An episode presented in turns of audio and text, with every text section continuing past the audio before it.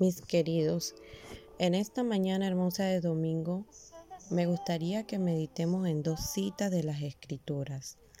La primera, Hebreos 11.1, en la versión Reina Valera, es pues la fe, la certeza de lo que se espera, la convicción de lo que no se ve.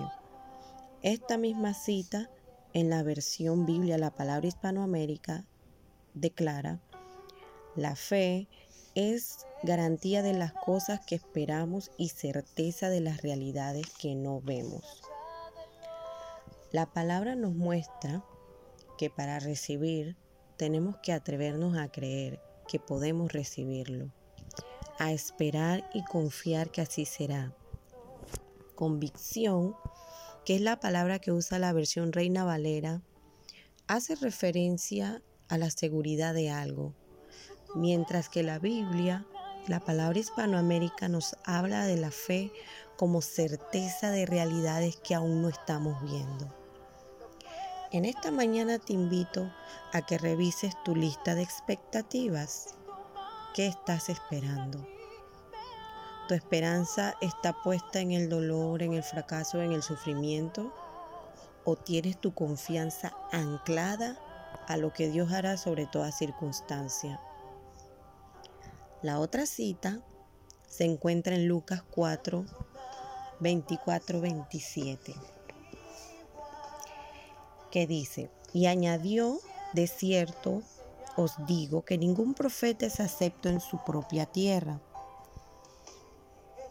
Y en verdad os digo que muchas viudas había en Israel en los días de Elías, cuando el cielo fue cerrado por tres años y seis meses, y hubo una gran hambre en toda la tierra.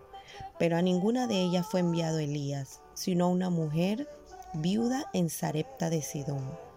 Y muchos leprosos había en Israel en tiempo del profeta Eliseo, pero ninguno de ellos fue limpiado sino Naamán el sirio.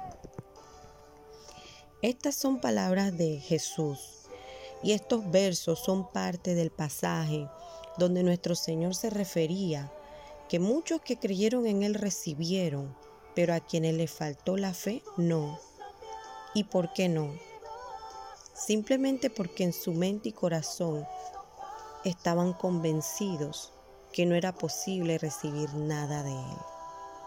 Mis amados, les insto hoy a ejercitar su fe. La misma palabra declara que es el deseo del Señor que quienes confían en Él sean prosperados y estén bien, gocen de bienestar y de salud.